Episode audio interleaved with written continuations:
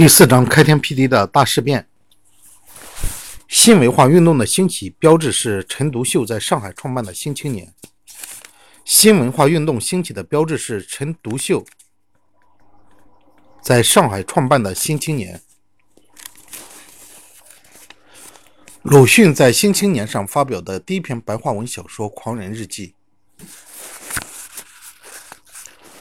一九一五年九月，在上海创办《青年》杂志的是陈独秀。新文化运动的主要内容是提倡民主和科学。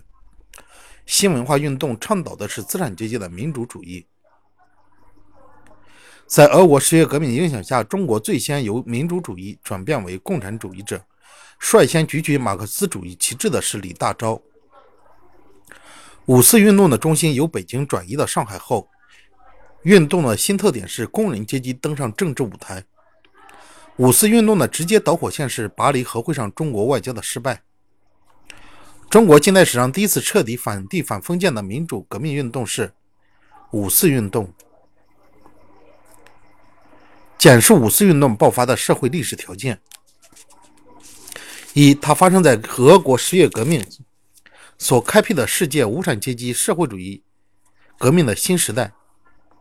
二、新的社会力量的成长。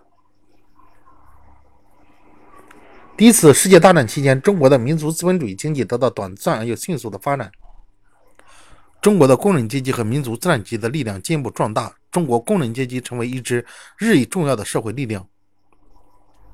三、新文化运动掀起的思想解放潮流的推动，为五四运动准备了群众基础和骨干力量。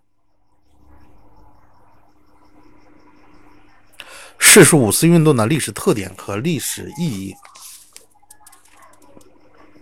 五四运动是中国近代史上一次彻底反帝反封建的革命运动，把中国人民反帝反封建的斗争提升到一个新的水平。而五四运动广泛的动员和组织了群众，是一场真正的群众性的革命运动。青年学生起了先锋作用，工人阶级第一次作为独立的政治力量登上历史舞台，在运动后期发挥了主力军的作用。三五四运动促进了马克思主义在中国的广泛传播，促进了马克思主义同中国工人运动的结合，为中国共产党的成立做了思想和干部上的准备。四五四运动是中国新民主主义革命的开端。五四运动以后，无产阶级逐渐代替资产阶级，成为近代中国民族民主主义革命的领导者。五四运动的历史特点和历史意义有四点。第一点，它是中国近代史上一次彻底反帝反封建的革命运动，把中国人民反帝反封建的斗争提升到一个新的水平。第二，五四运动广泛的动员和组织了群众，是一场真正的群众性革命运动。青年学生起了先锋作用作用，工人阶级第一次作为独立的政治力量登上历史舞台，在运动后期发挥了主力军作用。三五四运动促进了马克思主义在中国的广泛传播，促进了马克思主义同中国工人运动的结合，为中国共产党的成立做了思想和干部上的准备。四五四运动是中国新民主主义革命的开端。五四运动以后，无产阶级逐渐代替资产阶级，成为近代中国民族民主革命的领导者。标志中国新民主主义革命开端的运动是五四运动。标志中国新民主主义革命开端的运动是五四运动。一九二零年八月，在上海出版的《共产党宣言》第一个全中文全译本的译者是陈望道。我的马克思主义观的作者是李大钊。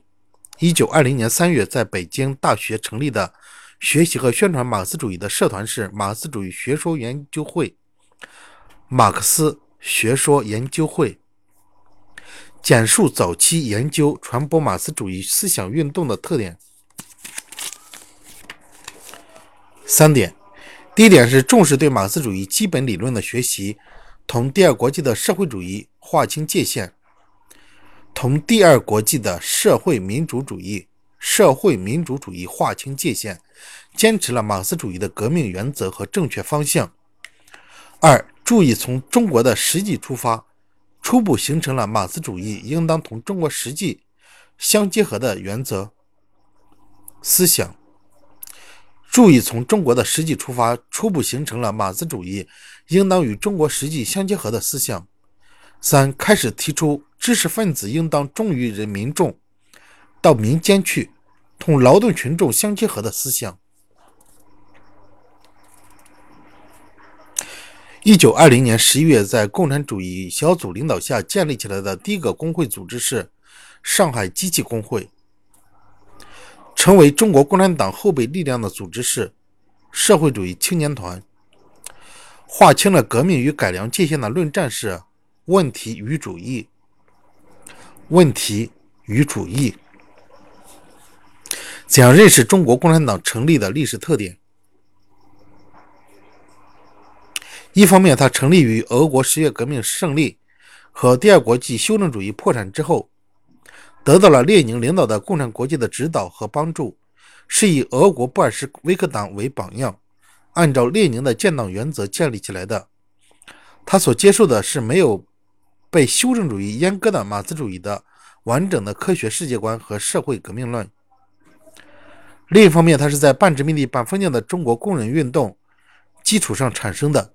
中国工人阶级具有坚强的革命性，在这个阶级中不存在欧洲那种工人贵族阶层，没有社会改良主义的基础。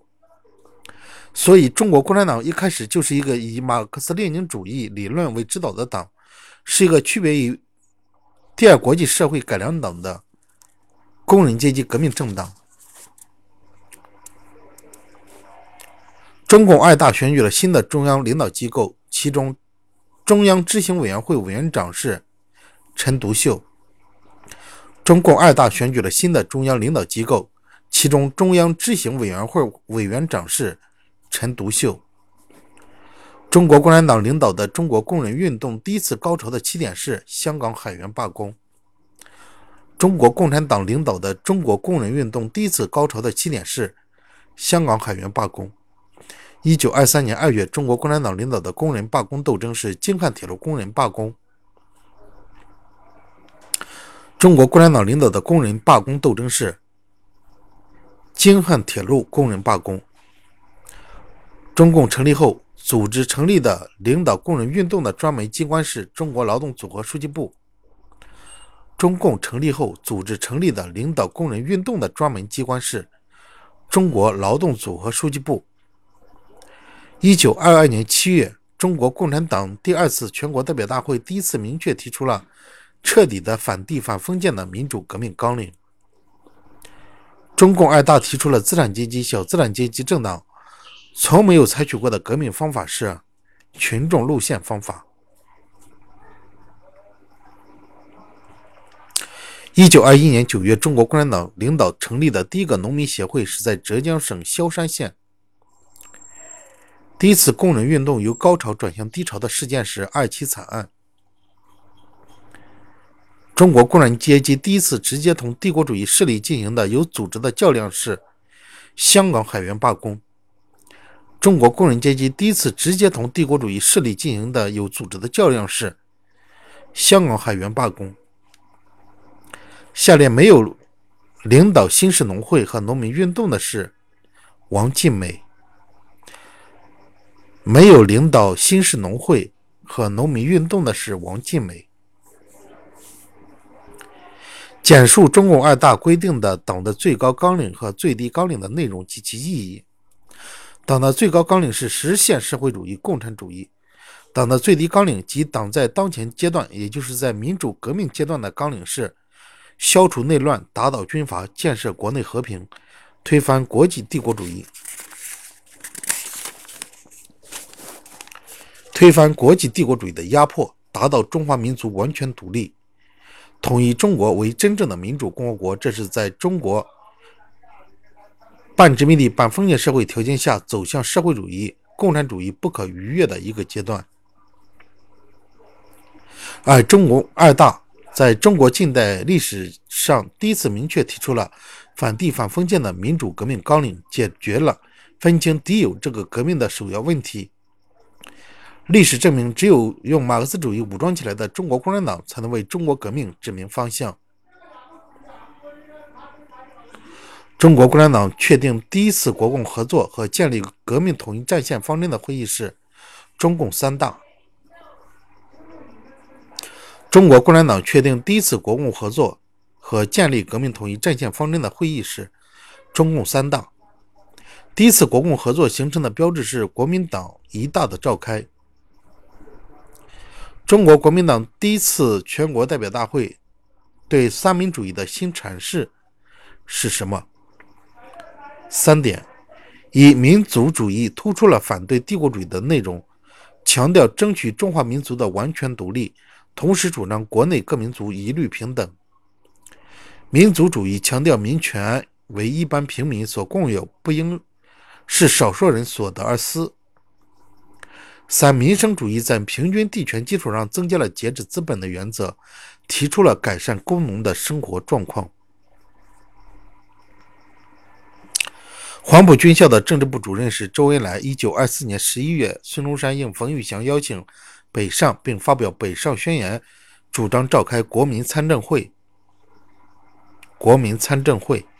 一九二四年，中国工人运动由低潮转向高潮的信号是广州沙面工人罢工。一九二四年，中国工人运动由低潮转入高潮的信号是广州沙面工人运罢工。第一次国共合作建立后，全国范围大革命风暴兴起的标志是五卅运动。中国共产党第一次明确提出无产阶级领导权和工农联盟问题的会议是中共四大。中国共产党第一次明确提出无产阶级领导权和工农联盟问题的会议是中共四大。中国工人运动史上前所未有的壮举。对革命高潮的形成起了对大革命高潮形成起了重要推动作用作用的是省港大罢工。中国工人运动史上前所未有的壮举，对大革命高潮的形成起了重要推动作用的是省港大罢工。北伐战争正式开始于一九二六年七月。北伐战争正式开始于一九二六年七月。北伐战争直接打击的目标和战略方针是什么？北伐战争直接目标是打倒帝国主义支持的北洋军阀吴佩孚、孙传芳、张作霖。战略方针是集中精力，各个歼灭。首先进军两湖，消灭吴佩孚，然后引兵东向，消灭孙传芳，最后北上解决张作霖。讲述北伐战争得以胜利进军的原因原因。一、国共合作的实现，革命统一战线的建立，特别是共产党员和共青团员的先锋模范、先锋模范作用是北伐胜利的重要原因。二、北伐战争是反对帝国主义和封建主义的正义的革命战争，得到了广大工农群众的大力支持。三、北伐战争得到了苏联政府的多方面援助，特别是派出的军事顾问，帮助北伐军制定了正确的军事战略战术。一九二七年，蒋介石在上海制。造了捕杀共产党员和革命群众的“四一二”政变。一九二七年，汪精卫在武汉制造了屠杀共产党人和革命群众的“七一五”政变。